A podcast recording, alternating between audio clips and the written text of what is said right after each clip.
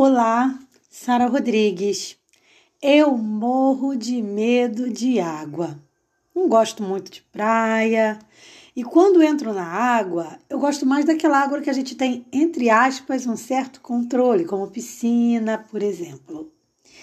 E você? Você tem medo de águas? Pois saiba que as águas elas têm dois fatores importantes.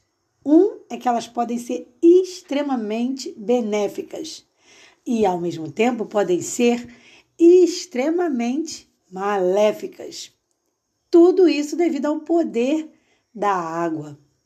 E água é o tema do nosso podcast de hoje. Tá legal, pode ficar, pode acreditar. Vem comigo.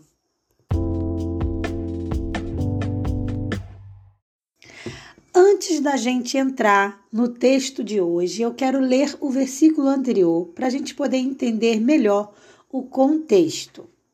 O texto de hoje está em Cantares, capítulo 8, versículo 7. Mas vamos começar a leitura do 6 e aí eu faço um breve resumozinho.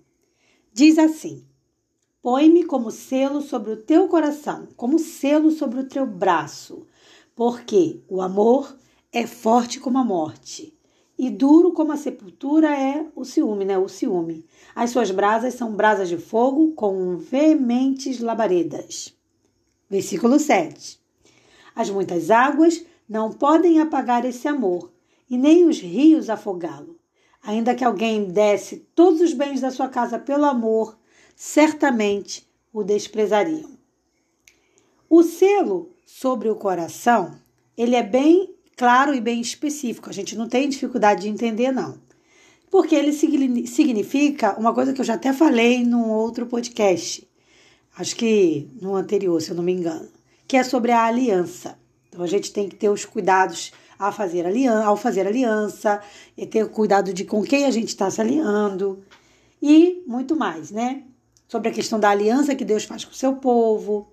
Então, esse selo ele representa a marca que deveria e deve ser vista pelas outras pessoas, uma marca de que nós temos uma aliança com Deus. Então devemos carregar o Senhor, levar mesmo, conduzir o Senhor dentro de nós, aonde quer que formos, tá? E, e essa aliança, se a gente mantém essa aliança, Deus jamais se esquece de nós.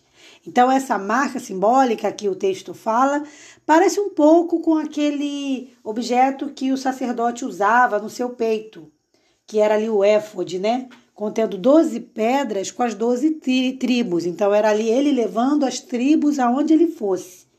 E esses, essa simbologia desse cuidado é o que Deus representa através desse, desse selo que ele quer ter com seus filhos. Então, cabe a mim e a você é, escolhermos, decidirmos se queremos ter ou não o selo de Deus em nós. E quando a gente decide por ter um selo com Deus, ele vai com a gente. Ele nos acompanha. E não só nos momentos bons. Vão ter momentos de dificuldades. Eu acho que eu já devo ter falado isso em outro podcast. Em que nós vamos, sim, atravessar alguns momentos difíceis, mas vamos atravessar com Deus. E isso vai fazer toda a diferença. É garantia de resposta positiva de Deus, sim, mas também é garantia de que quando os nossos, nossos pedidos não estiverem de acordo com o Senhor, Ele não vai simplesmente dizer não e nos abandonar. Ele vai nos acolher, Ele vai nos abraçar e nos fazer entender o porquê daquele não. Né? Então, esse é o versículo 6. Agora, partindo para o versículo 7, que é o tema de hoje, por que, que Deus faz essa comparação sobre as muitas águas? Se você pensar em água na Bíblia, você vai primeiramente deve pensar em Jesus, porque ele diz que eu sou a água da vida. Então Jesus é representado como uma água. Por quê? Por conta do poder da água. Mas se você for olhar um evento mais é, significativo com água na Bíblia, você vai lembrar do dilúvio. Que o dilúvio, a água veio com força total, com todo o seu poder. E veio com o poder de destruição. Então ela destruiu ali todos os animais e só, só sobreviveram aqueles que estavam dentro da arca. Tudo que estava fora da arca foi destruído. Então ficou um espaço assolado, né? Então, essa devastação que a água provoca, né? Ela é chamada de quê? De dilúvio. E muitas das vezes alguns problemas vêm na vida da gente como realmente como um dilúvio vem para destruir. E se a gente não tiver alicerçado, a gente cai. Então é importante estar alicerçado na água maior, que é Cristo, para não sermos destruídos pelas forças das águas das dificuldades, das intempéries da vida.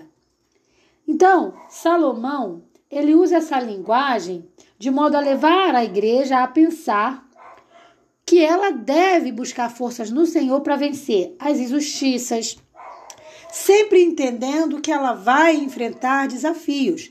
Então, podem surgir calúnias, podem surgir perseguições e às vezes até mesmo dentro da igreja, tá? Que a perseguição não vem, não vem só de fora da igreja, às vezes vem de dentro da igreja. E eu posso agora estar tá falando para alguém que está sofrendo isso no momento. Vamos usar um exemplo? Perseguição política. Então a igreja diz, vota em tal. E aqui eu não vou, de, de novo que eu deixo claro, eu não voto em, não falo de política aqui. Eu só estou mostrando um fato que não, que eu particularmente não concordo e creio que Deus também não aprova que é a pessoa dizer: se você não votar no meu político tal, então você não é apto a ficar na igreja. Isso aí seria um absurdo, né, gente?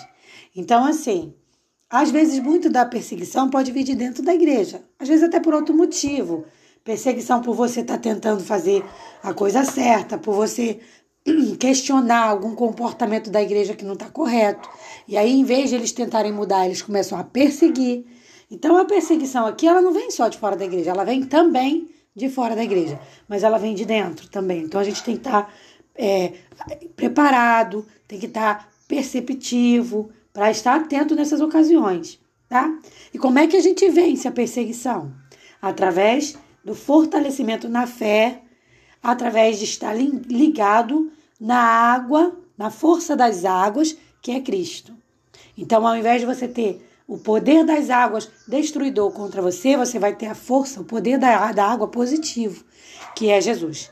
Uma coisa é certa: se a gente não tiver alicerçado na água, que é Cristo, a gente vai ser destruído pelas forças das águas prejudiciais, que são as dificuldades, as, as lutas diárias. Então, como é que a gente vence as lutas diárias? Através de beber da água da vida a água da vida. Tem um hino que fala, né? O água da vida que corre. Então, a gente tem que beber dessa água diariamente, tá? Com atitudes positivas diante do Senhor. Se você acompanha meu podcast, você já tomou essa decisão de beber da água da vida. Então, você pode ter o um contato diário com Deus particular, mas você também participa aqui do nosso podcast diário e recebe a água da vida, que é Jesus. Então, desculpe. Então, o que, que a gente tem que fazer? Qual tem que ser a nossa maior preocupação? Beber da água da vida, do, do capítulo 7, do versículo 7, né? E andar com o selo do Senhor sobre nós, que é através dessa aliança que a gente faz e, na verdade, mantém e se confirma diariamente através de um relacionamento diário com Deus. Tá bom? Pense nisso e seja feliz com Jesus hoje. Comece o dia bebendo a água da vida. Só para finalizar, eu bebo água de alho todo dia. E é a primeira coisa que eu faço no meu dia. Eu não tomo chá, eu não como nada antes de beber a minha água de alho, que ficou ali descansando. O alho ficou ali descansando, né? Com as suas propriedades ali. E isso tem me feito muito bem. Então, toda vez que você for precisar lembrar, lembra de mim, bebendo essa água de alho. E aí você vai lembrar de beber da água da vida, que é Jesus, e ter esse relacionamento com Jesus. Eu vou ficando por aqui e desejo para você uma quarta-feira super abençoada. Um forte abraço e até o nosso próximo podcast. See you later!